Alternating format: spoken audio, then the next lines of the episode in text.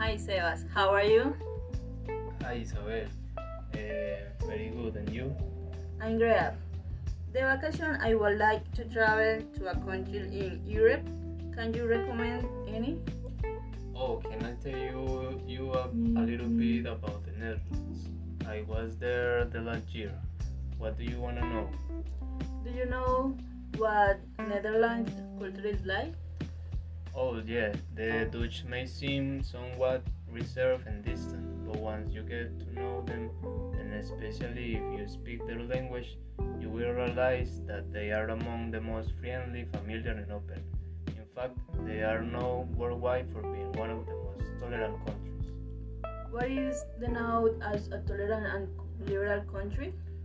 Uh, in Holland, the laws are more permissive towards sex and drugs since everything is legal. The Dutch see it as something normal and live, live without complex. The Dutch are very proud of the country. They even have a national color.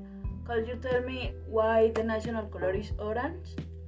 Uh, it's in honor of William of Orange, leader of the Dutch rebels, protector and sovereign of the Netherlands.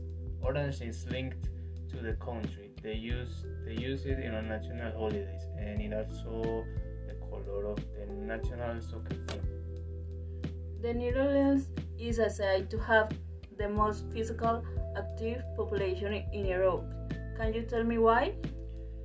Yes, and in the Netherlands, the most used means of transport is the bicycle, and there are even more bicycles than people. There are about 22 million bicycles and about 17 million inhabitants. So the use of the bicycle allows Dutch citizens to live a more active, healthy, and sustainable life. Tulips are, an, are one of the most famous symbols of the Netherlands, and seeing the tulip fields in bloom is unique and important experience. Do you have any idea when is the flowering season? Um, the flowering season begins in March. It is not until mid-April that the tulips bloom. So bring out their incredible colors.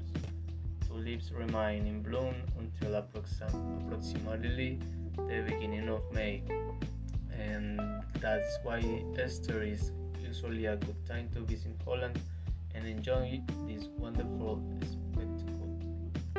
Mm, in the case of art, what, we, what could we find in the Netherlands?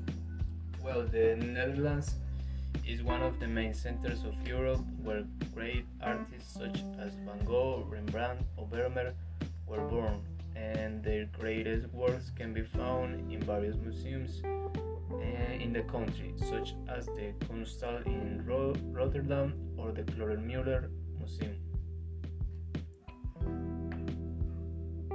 What they eat there in the Netherlands?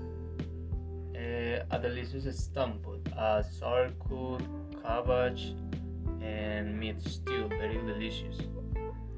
Uh, and so a delicious but not entirely uh, vegetarian pea soup.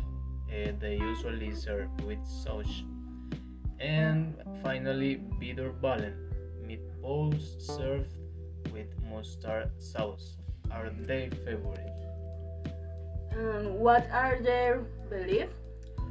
Uh, this is one of the things that I most like about this country because more than the 40% of the population claims to have uh, no religious beliefs and 30% are Catholics.